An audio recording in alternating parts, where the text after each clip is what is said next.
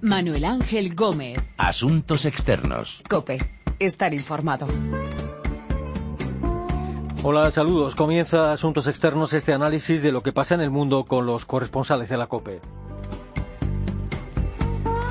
Vamos a hablar del acuerdo sobre refugiados entre la Unión Europea y Turquía, un acuerdo que corre peligro porque el presidente turco, Recep Tayyip Erdogan, se niega a cumplir algunas de las condiciones puestas por Bruselas dentro de ese acuerdo.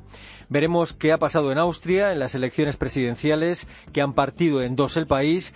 Los austríacos que han votado por correo son los que han tenido la última palabra. No habrá presidente ultranacionalista en Austria, será un independiente apoyado por los verdes. Y miraremos hacia Nigeria primera esperanza para los familiares de las más de 200 chicas secuestradas por el grupo extremista islámico Boko Haram hace dos años en Chibok. Al menos una de las chicas secuestradas ha aparecido con vida. De todas estas historias vamos a hablar con nuestros corresponsales y colaboradores en Bruselas, Berlín y África subsahariana. Y primero Turquía y la Unión Europea.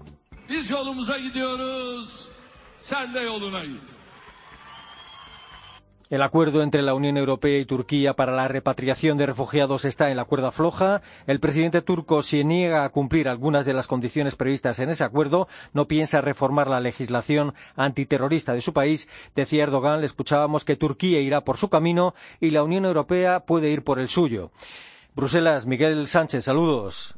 ¿Qué tal? ¿Cómo estáis? Hola. ¿Qué va a pasar con este acuerdo Unión Europea-Turquía sobre eh, los refugiados? ¿Hay margen para que Erdogan rectifique o para que la Unión Europea trague y acepte que, Turquía no cumpla algunas de esas condiciones? Pues todo está abierto, todo está abierto ahora mismo. El riesgo de que fracase todo es un riesgo real, aquí son conscientes de ello. De momento lo que hay es tiempo, que no es poco, para saber cómo van perfilando las posiciones, cómo se va colocando cada uno. Erdogan mantiene una línea dura, pero esa línea dura es la que lleva manteniendo con la Unión Europea desde que se dio cuenta de que es él el que tiene la sartén por el mango, de que Europa depende totalmente de él para la contención de refugiados. Quedó claro, por ejemplo, a principios de año, cuando Turquía cerró ya un acuerdo que entonces incumplió y cuando la Unión Europea tuvo que dar más dinero, tuvo que hacer más promesas para recuperar la colaboración turca y ha vuelto a quedar claro podemos decir cuando ese acuerdo ha entrado en vigor y ha empezado a dar resultados. Eso ha envalentonado al presidente turco, que en sus declaraciones ha recordado que la Unión necesita más a Turquía que Turquía a la Unión Europea y que ha llegado a tildar de cínicos a los políticos europeos. Por tanto, ese es el contexto en el que se ha movido la relación entre ambos desde el principio, al que se han acostumbrado ya, desgraciadamente aquí en Bruselas. Hasta ahora estaban acostumbrados a que Erdogan aprovechara políticamente el texto, los acuerdos, pero la amenaza de que el acuerdo descarrile es ya una amenaza real por una diferencia que es insalvable o que parece insalvable entre ambos lados, la modificación de la definición de terrorismo. Eh, ¿Qué puntos de ese acuerdo tiene pendientes de cumplir Turquía y qué puntos eh, tiene pendientes de cumplir la Unión Europea? Podemos decir que hay un punto fundamental de todo el acuerdo, que es el que llevó a que las partes se pusieran de acuerdo, es el de la contención de la oleada de la inmigración. Eso se ha conseguido porque las llegadas a Grecia han parado y Turquía además ha empezado a admitir a aquellos inmigrantes de vuelta, aquellos refugiados que llegaban a las islas. El objetivo, por tanto, el objetivo político está conseguido y ahora Turquía exige su parte. La Unión Europea ya ha empezado a desembolsar parte de los primeros 3.000 millones de euros comprometidos. Cuando se agoten, eso se habrá más dinero. Y sigue trabajando para poder conceder la liberalización de visados antes del mes de junio. Ahí es quizá donde encalla todo, primero, porque no hay tiempo material para conseguirlo. Se empieza a hablar ya del mes de octubre como nueva fecha y el propio presidente Erdogan ha dicho que sería una fecha aceptable. Segundo, porque para conseguir esa liberalización de visados, Turquía tiene que cumplir una serie de 72 requisitos, faltan cinco, entre ellos el que decíamos anteriormente, modificar la ley antiterrorista, hacerla más acorde con los criterios europeos, pero es que esa ley antiterrorista se ha utilizado como excusa por parte del gobierno turco para detener, entre otras cosas, a periodistas críticos con Recep Tayyip Erdogan y Erdogan, por tanto, se niega a cambiarla. Vamos a ver si en Bruselas eh, finalmente tragan con esa negativa del presidente turco. Una de las figuras que facilitaron ese acuerdo fue el primer ministro turco, Ahmed Davutoglu, eh, que ha dimitido por sus discrepancias con Erdogan. ¿Hasta qué punto la dimisión de Davutoglu puede dificultar que se termine aplicando el acuerdo? Afortunadamente el acuerdo se ha cerrado ya. El acuerdo está cerrado y ya se hace menos relevante la emisión porque Davutoglu ha sido el artífice por el lado turco de todo ese acuerdo. Era el interlocutor con la Unión Europea, es quien ha conseguido tender lazos de confianza, Todo eso se pierde con la salida, al mismo tiempo todos eran conscientes de que Davutoglu no era autónomo, que seguía los criterios marcados por Tayyip Erdogan. Por tanto, que el acuerdo descarrile por la salida de Davutoglu parece poco probable. Eh, sí que hubiera descarrilado si hubiera llegado esa emisión cuando todo se estaba negociando, porque era él el que venía aquí a Bruselas, el que encabezaba, el portavoz, el negociador, el que había creado un clima de confianza muy difícil de conseguir por el lado turco y el que había conseguido reunir los elogios por parte de muchos dirigentes europeos. Por tanto, la salida llega, podemos decir, que en el mejor momento, si es que la salida del hombre de confianza en Turquía para la Unión Europea se puede o puede ser considerada como buena de algún modo. Mm. El acuerdo Unión Europea-Turquía sobre refugiados tiene que pasar por el Parlamento Europeo. ¿Puede ser ese un obstáculo más para su aplicación final? Si nos ceñimos solo a lo que dice el Parlamento Europeo, o se cumple todo lo que se ha puesto encima de la mesa, y eso significa que Turquía modifique, como decíamos, la, definición de terrorismo, o si no, el Parlamento vetaría la liberalización de visados. Eso llevaría a que Turquía diera por acabado el acuerdo, dejara de admitir refugiados y levantara el muro para todo aquel que quisiera llegar a Europa. Pero hay que recordar dos cosas. Primero, que en el Parlamento están representadas todas las familias políticas europeas, y no sería la primera vez que reciben una llamada de las capitales y ceden las peticiones nacionales para dar luz verde a los acuerdos. Si los 28 dicen sí, si la Comisión Europea dice sí, parece difícil que el Parlamento Europeo vaya a decir no. Y segundo, que para cuando llegara esa votación estaríamos ya en otoño, la presión migratoria sería menor y en principio no, no debería ocupar portadas de los telediarios y cambiar de postura eh, cuando nadie te ve siempre viene a ser más fácil. Mm. Eh, desde hace semanas ya, ya, se están enviando inmigrantes y refugiados desde Grecia a Turquía. ¿Se sabe cuántos han sido enviados ya a Turquía y a qué ritmo está yendo esta operación? Pues hasta final de abril, que son los últimos datos que hemos pedido a la Comisión Europea, los últimos que ha facilitado, a fecha 30 de abril, un total de 441 personas se han devuelto a Turquía. La cifra parece mínima, más teniendo en cuenta que unos 50.000 inmigrantes se agolpan en toda Grecia, pero ha bastado para mandar el mensaje político que se quería enviar. Si llegas a Grecia, puede ser devuelto. No es que no vayas a pasar a Europa, es que a lo mejor te has gastado miles de euros para volver a Turquía y en Turquía sería donde tendrías que pedir asilo, pero además pondrían a la cola en la lista de peticiones, por detrás de quienes decidieron no cruzar y pedir el asilo directamente en Turquía. Con ello han conseguido lo que querían, que es parar la llegada de refugiados, de inmigrantes a Grecia. En un día están llegando, ahora o en varias semanas están llegando lo que antes llegaban simplemente en un día. Por tanto, esos 441 no ocultan que el objetivo político sí que se ha conseguido.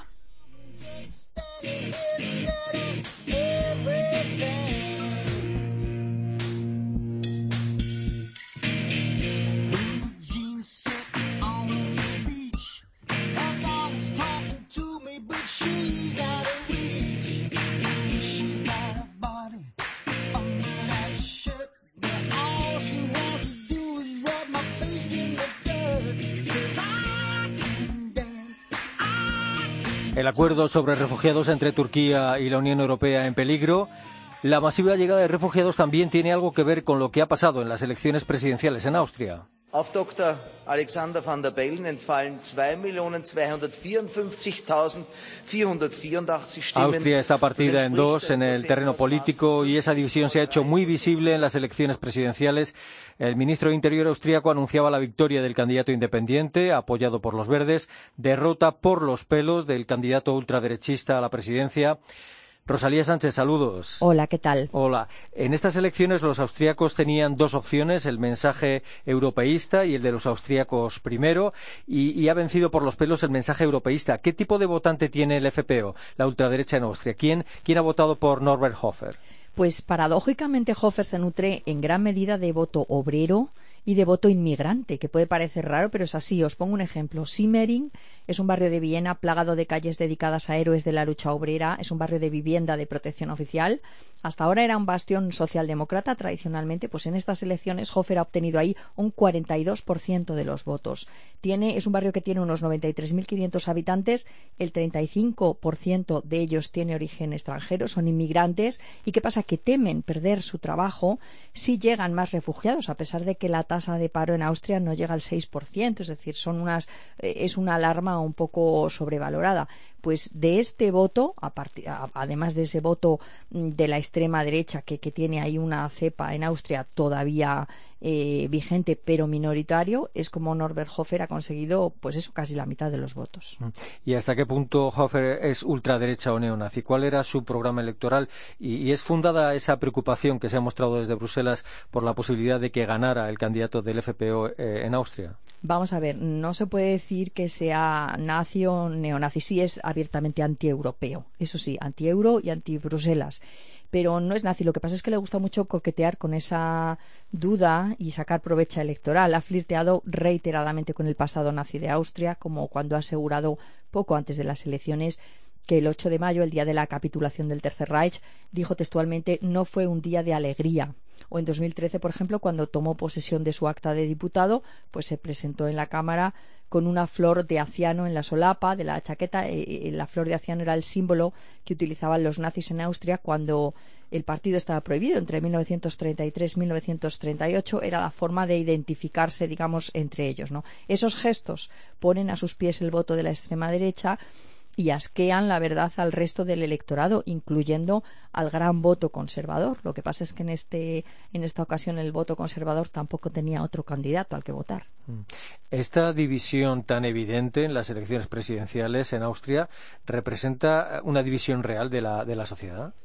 Bueno, esta aparente división lo que oculta es una profunda crisis de los dos grandes partidos, del Partido Socialdemócrata y del Partido Popular, los socios de la gran coalición de gobierno que han obtenido en la primera vuelta un irrisorio 11% y se han quedado fuera en la segunda vuelta. El electorado se quedó así abocado de rebote a dos opciones extremas. Lo que divide realmente es la crisis de los refugiados. Eh, entre otras cosas, eh, estas elecciones presidenciales en Austria han llevado a la dimisión del canciller Werner Faymann hace unas semanas. ¿En qué situación se queda el gobierno de Viena después de estos resultados? pues se queda ante un reto monumental. Necesita gestionar exitosamente y en tiempo récord la crisis de los refugiados, que es lo que ha rasgado el mapa político en estas elecciones, y necesita ayuda de Europa, necesita ayuda de los socios europeos y de Bruselas para hacer ver, para que sea muy visible que esta crisis está ya bajo control. De lo contrario, las generales del año que viene pueden ser muy, muy problemáticas.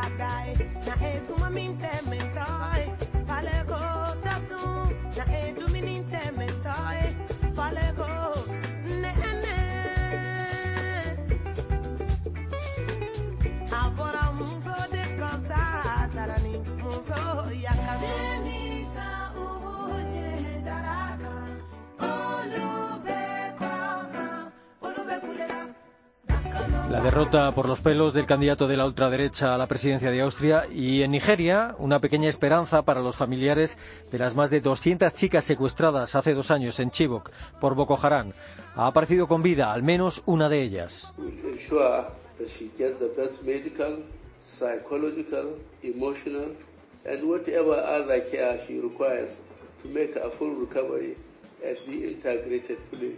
El presidente de Nigeria, Mohamed Buhari, decía que darán la mejor atención médica, psicológica a esta chica que ha aparecido con vida y que continuarán buscando a las demás secuestradas. Laura Secorun, saludos. Hola, Manu. Hola, eh, ¿cómo, ¿cómo apareció esta chica? ¿Se escapó o cómo se le ha localizado y, en qué condiciones se le ha encontrado? Sí, pues aunque el ejército inicialmente dijo que era el gobierno quien la había rescatado, ahora han admitido que de hecho no fueron ellos y que fue un grupo de vigilantes locales que la encontraron y parece que fue casi por casualidad, es decir, que la chica estaba vagando a las afueras del bosque buscando leña y que fue uno de los vigilantes que la reconoció y, y habló con ella y, y, digamos la convenció de, de, de venir con él, pero digamos que ni fue ella que se escapó ni fue el ejército que la rescató, fue básicamente suerte. ¿Qué ha contado esta chica de las demás eh, chicas secuestradas por Boko Haram hace más de dos años? ¿Y de cómo y de dónde ha estado ella durante estos, este periodo de tiempo? ella ha dicho que, que vio a seis de, de, las otras chicas secuestradas morir durante estos dos años, pero que piensa que las demás siguen vivas y que seguramente están en el bosque. Entonces, ha hablado poco de las condiciones de, de vida de ella o de lo, que le ocurrió, um, que es normal. Su, su, médico ha dicho que, que está traumatizada y además, evidentemente, eh, es difícil en un país donde, donde hay un gran tabú alrededor de la violación de hablar de este tema cuando cuando ha, ha surgido con, con, un bebé de cuatro meses y todos nos podemos imaginar lo que lo que ha sufrido. Por lo que se sabe en estos momentos, eh, ¿sería posible que algunas de estas chicas hubieran sido utilizadas para cometer atentados suicidas? Y lo pregunto porque eh, ya desde hace tiempo Boko Haram está utilizando a mujeres y a niñas para, para algunos de sus ataques. Sí, no, es verdad que Boko Haram emplea a mujeres y a niñas para tantos suicidas. Es poco probable realmente que hayan utilizado unas de estas niñas en particular porque se tendrían que arriesgar a desplazarlas, digamos, del, del bosque y son mientras el ejército las está buscando, digamos, hasta hasta las ciudades donde normalmente um, perpetran los, los atentados. Así que es difícil que hayan utilizado estas chicas en particular, pero lo que tenemos que entender es que, claro, Boko Haram tiene secuestradas a cientos de otras mujeres, um, aparte de ellas, y que um, han utilizado algunas como bombas humanas, pero las demás las están utilizando como como, como esclavas y las están endoctrinando, forzándolas a, a convertirse al Islam. Uh -huh. eh, Boko Haram eh, no solo actúa en Nigeria, también eh, actúa en países vecinos. Se está consiguiendo frenar a este grupo extremista islámico y, y, en esta lucha contra este grupo, el ejército nigeriano además está cometiendo excesos, ¿no? Según han denunciado algunas ONG defensoras de derechos humanos. Uh -huh. Sí. Ha habido progreso en el último año. El ejército nigeriano realmente ha conseguido, digamos, echar a, a Boko Haram de la mayoría de sus bastiones en el norte de Nigeria.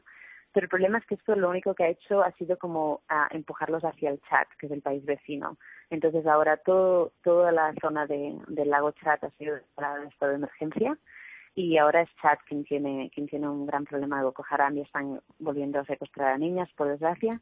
Entonces, justo hoy el ejército nigeriano acaba de, de anunciar que va a abrir una nueva base en el lago para, digamos, um, conseguir, bueno, conseguir perseguir al grupo um, mientras se despliega hacia, hacia, hacia el norte. Um, lo que decías, es verdad que hay grupos de derechos humanos que han acusado al gobierno de, violar los derechos de sus ciudadanos contra Boko Haram.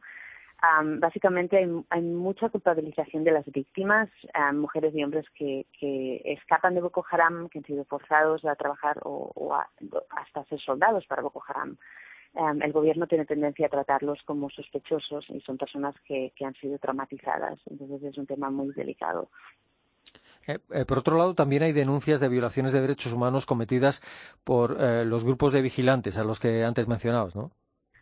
Sí, exactamente. Um, el problema es que estos grupos de vigilantes se han organizado ellos mismos para proteger a sus comunidades, lo que suena muy bien sobre el papel, pero en realidad, claro, son grupos de hombres que se están armando para luchar contra Boko Haram sin ninguna supervisión oficial. Entonces, el grupo de, de derechos humanos Human Rights Watch ha advertido que esto es muy peligroso porque en vez de ayudar es muy probable que estén escalando la violencia en la región.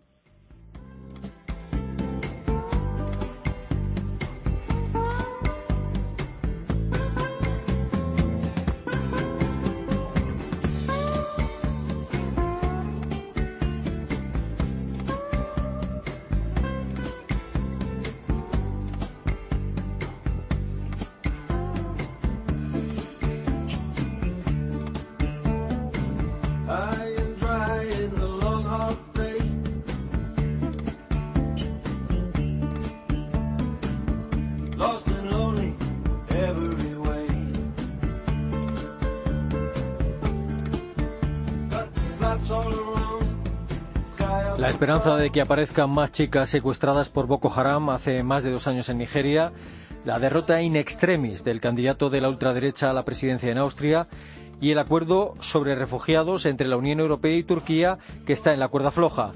Nos lo han contado nuestros corresponsales y colaboradores en África subsahariana, Berlín y Bruselas.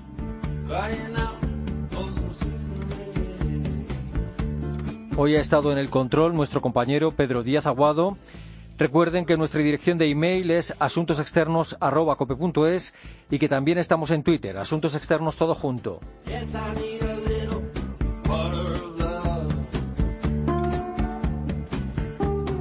Volvemos con Asuntos Externos dentro de una semana aquí, en cope.es.